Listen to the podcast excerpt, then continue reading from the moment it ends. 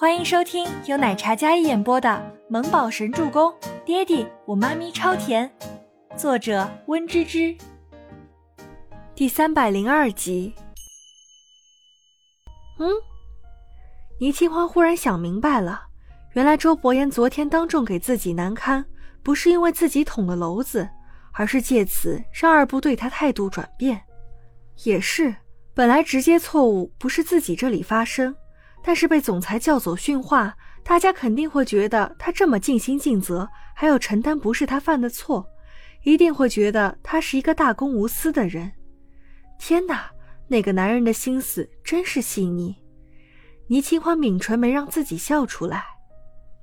清欢，没事啦，你已经用自己的实力证明自己了，你和你姐妹初初都证明了自己。吴山童见他脸色有些憋忍。以为要哭了呢，赶忙上前安慰：“嗯嗯，我知道的。”倪清欢脸上憋得有些难受，但心里却乐开了花。对于周伯言，他简直就是越看越爱。倪清欢看向车外，忽然觉得这车水马龙、高楼大厦的城市里，他终于不再漂泊，他终于可以休息一下了。后视镜上，一辆熟悉的黑色奔驰跟在后面有些距离。他知道是他，倪清欢紧抿的唇微扬，那素净白皙的小脸上是被宠爱才有的小女人的甜蜜神情。回到设计部打卡上班，孟年星与倪清欢是从走廊两头狭路相逢。孟年星已经得知了周伯言对工厂下的命令，他那温婉的脸上此时冰冷一片，特别是面对倪清欢的时候。他的眼神总是幽怨的，像冰刀子一样。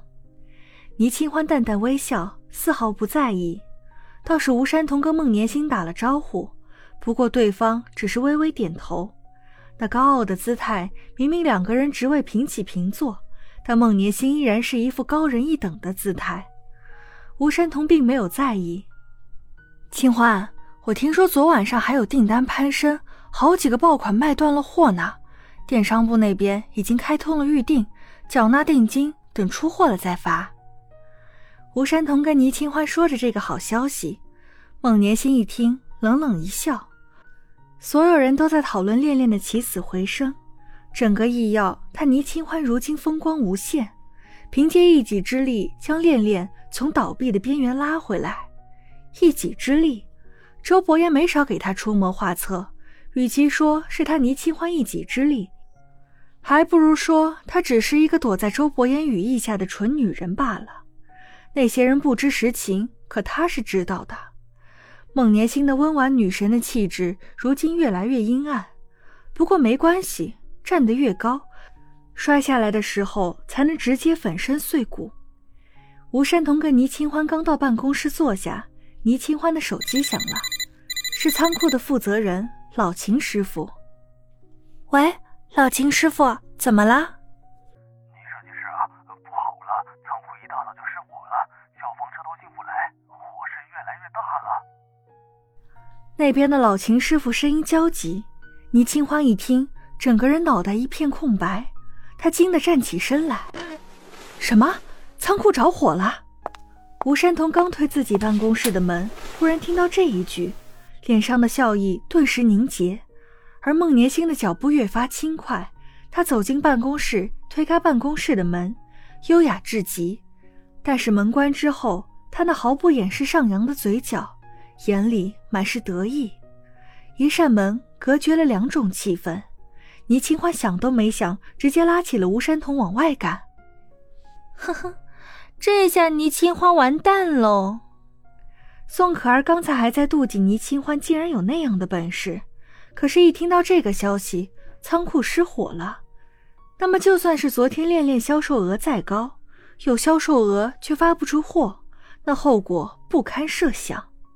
宋可儿不仅没有半点担心，还有高兴的语气，显然就是找准时间落井下石。仓库失火，这比库存不够还要来的绝望。倪清欢已经来不及想别的，他步伐很快，恨不得直接冲到仓库去救火。倪清欢跑出去，然后给周伯言打电话，没有顾及到身后的吴山童。在他心里，周伯言无所不能，他一定有办法的。倪清欢只想救火，那些都是恋恋的库存，是需要发出的货。要是都没了，那么恋恋真的要完了。老公，仓库失火了，这下怎么办呀？倪清欢拿着手机，因为哭腔。那边周伯言刚走出电梯，站在办公室门前，脚步顿住。仓库失火了。听着他的哭声，周伯言一颗心都要被揪起来了。他沉着脸色，语气安抚道：“乖，别哭，会没事的。你不要过去，我来安排。”周伯言温润的嗓音，但是倪清欢没有听。我先过去看看能不能救出来一些货。倪清欢说完，然后挂掉电话。身后的吴山童本来也很是担心，这已经不仅仅是恋恋生死存亡的问题，还是对消费者的诚信问题。要是没办法准时发货，那么恋恋高开低走，真的会连累易药一同下水。清欢，吴山童在电梯里叫了一声清欢，但是因为看着他因为着急而掉眼泪，手都有些颤抖的模样，他还是没有问出来。刚才她是不是听着清欢叫老公？莫非她老公是消防员？不然怎么会让她去救火？但是当下胡山童还是没有问出声，因为这个紧要关头不是八卦这种问题的时候。易药服装仓库坐落在城郊高速公路附近，因为上班高峰，路上有些堵车。等倪清欢他们赶到的时候，隔着很远的距离都能看到火光冲天。消防车已经赶到了，但救火事项刚刚展开，车子刚停稳，倪清欢就打开车门，看着眼前的景象，他有些惊住了。工作人员还在帮忙搬运那些没有殃及的货物，哪怕消防员在旁边制止，大家都没有放弃那一批打包好、准备寄出还有待打包的货物。没办法。消防员只能将火源隔离。本集播讲完毕，感谢您的收听，我们下集再见。